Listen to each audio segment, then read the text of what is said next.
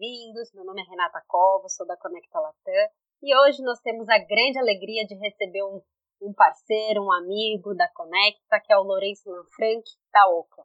Lourenço, seja muito bem-vindo.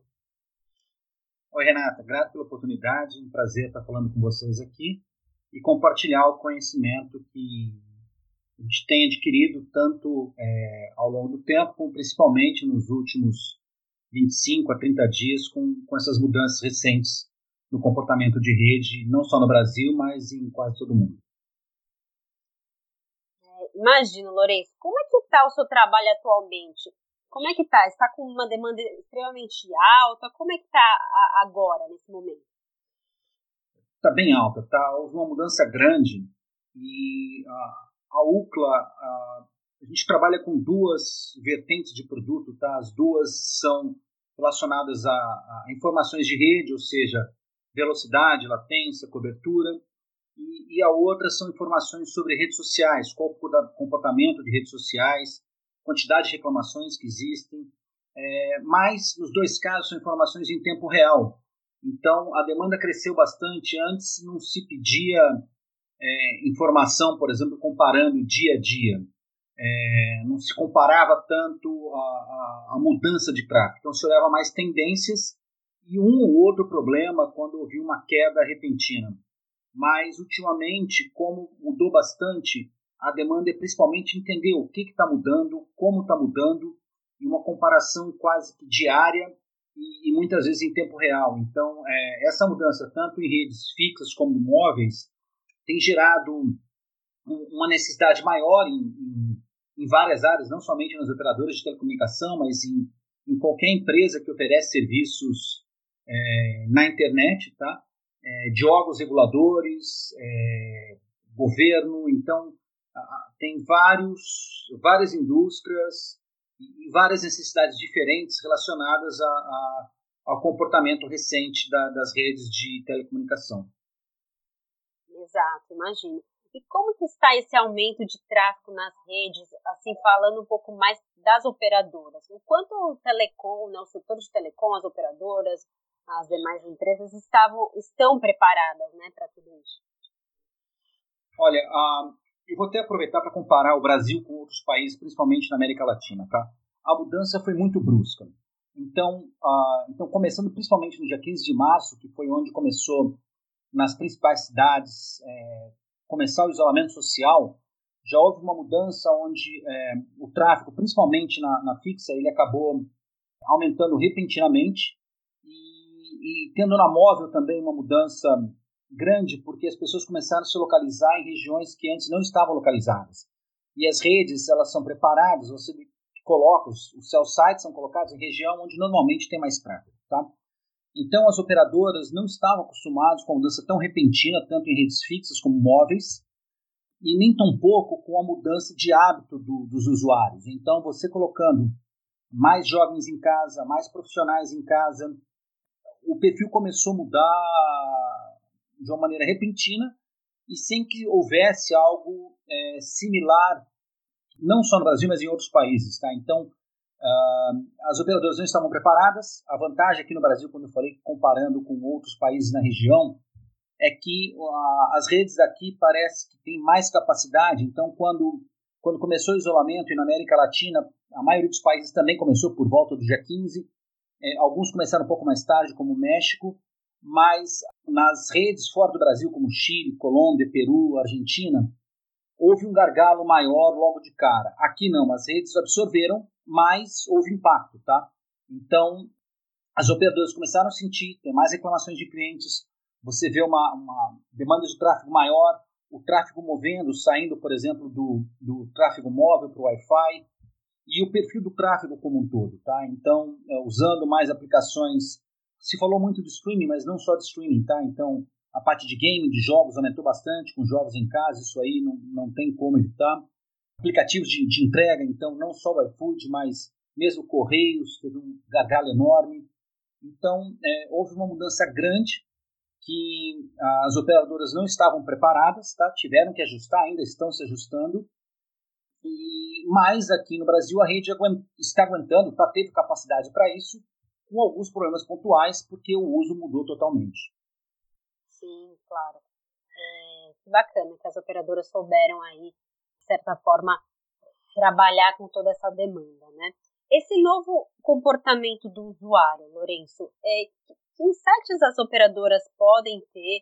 É, tem como ter algum, é, as operadoras de certa forma podem usar essa nova realidade como uma como serem as grandes transformadoras, né, assim, da transformação digital, né, tornar isso como uma como principais aceleradoras aí da, da transformação digital, que oportunidade as operadoras podem olhar para esse momento, né?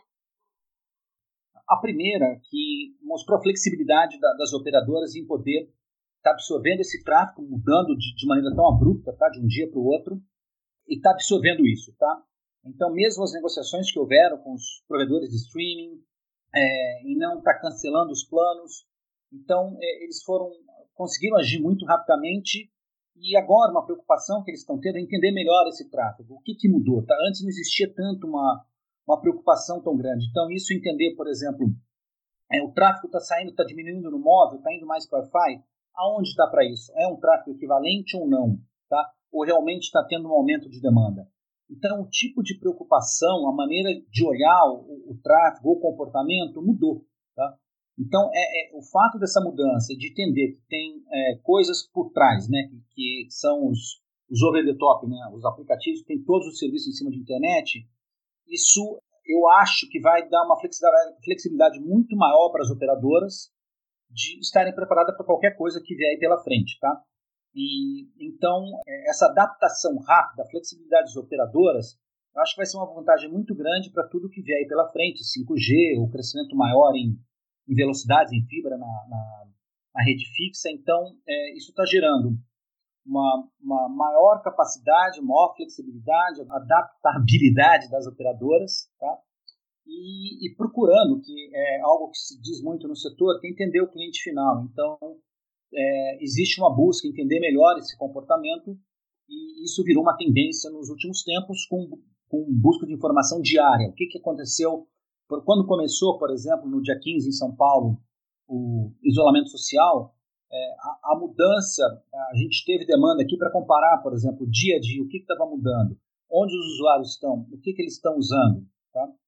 E, e, isso tem sido, é, foi um pouco difícil, eles estavam, de certa maneira, preparados, mas acho que vão ficar muito melhor capacitados, capacitados com o aprendizado, que eles estão tendo nesse período. Com certeza. Então podemos dizer que as operadoras brasileiras se adaptaram aí de uma certa forma bem, né? E os outros países da América Latina, que você começou já a comentar. Tem alguma coisa que a gente pode aprender com eles? Como que eles estão se saindo? O, que vocês têm visto?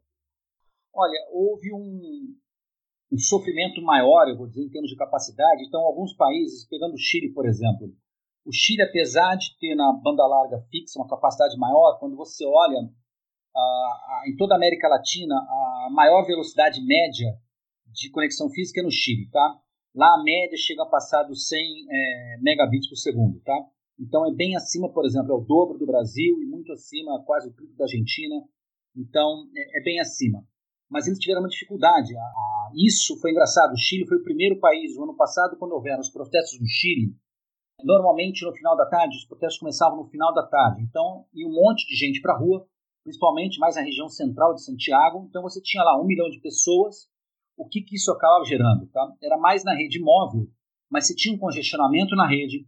Você tinha um uso, por exemplo, o pessoal pegando vídeo ali na hora, colocando no Instagram, postando no Facebook, indo no WhatsApp. Então isso quase que diariamente gerava um pouquinho do efeito que a gente está tendo agora em todos os países da região. Mas mesmo isso tendo acontecido no Chile na época, é, eles não estavam tão preparados como as operadoras aqui no Brasil. Então, deu para ver claramente que, a, a, por exemplo, a principal operadora de banda larga fixa no, no, no Chile, eles tiveram uma queda grande de quase 15 a 20% na velocidade média nesse período agora. Tá? Então, mesmo eles tendo enfrentado isso há pouco tempo atrás, é, eles estão sofrendo agora. Então, eu acho que o que vale aprender disso é a gente usar isso, tá? O conhecimento que a gente está adquirindo agora para preparar para qualquer mudança futura que venha, tá? Que pode ser até mais abrupta que isso, pode ser que deve ser olhada de várias maneiras, tá? está sendo mais impactado na fixa, pode ser mais na móvel depois. Então, tentar olhar isso se preparar melhor. Eu acho que isso no Chile faltou um pouquinho, tá? Eles não aprenderam muito o que aconteceu lá na época. Outros países estão, a Argentina está eh, num passo anterior ao nosso, eles estão sofrendo mais, eles têm a qualidade do serviço como todo caiu mais. Então, isso é, deve servir como um aprendizado, tá? É, a gente acha que o que aconteceu no Chile podia ter servido como um alerta, mas é, acho que houve pouco conhecimento de como isso impactou as redes no momento, mas agora deveriam compartilhar um pouco mais, compartilhar um pouco mais o que está acontecendo. Uma, uma tendência, os órgãos regulatórios têm interagido mais com a gente ultimamente, tá? não só no Brasil, como em outros países, e isso eu acho que deve se, se compartilhar em eventos como esse, em podcast, em eventos que vão acontecer depois, para que vire um aprendizado para todos. Tá?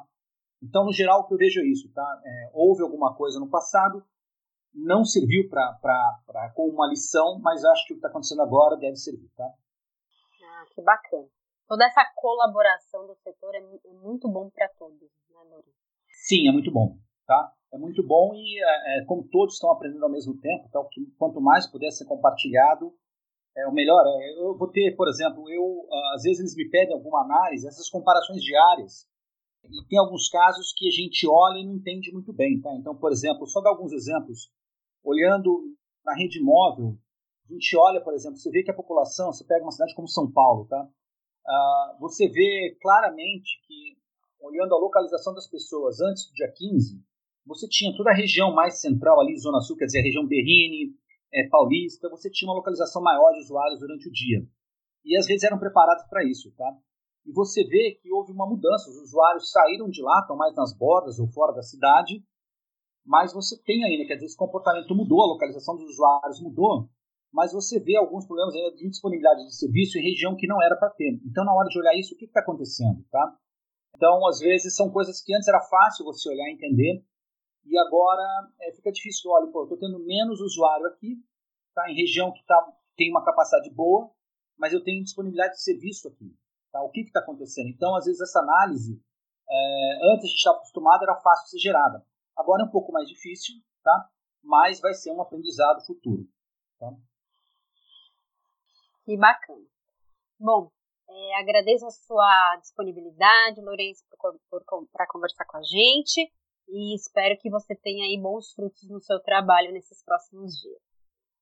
Eu, eu agradeço e também quero só compartilhar que para mim está sendo aprendizado quase diário todo pedido que vem aqui de demanda leva a gente a tentar entender o que está acontecendo. E muitas vezes acaba sendo uma surpresa e algo que a gente tem que correr atrás e tentar entender, tá? Para poder explicar isso para os nossos clientes ou para empresas que tentam parceiros ou quem tenta pegar um pouco da informação que a gente tem. Tá? Então, eu que agradeço, é um prazer mais uma vez estar conversando com você, Renata.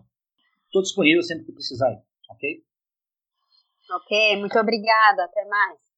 Obrigado, Renata. Até logo.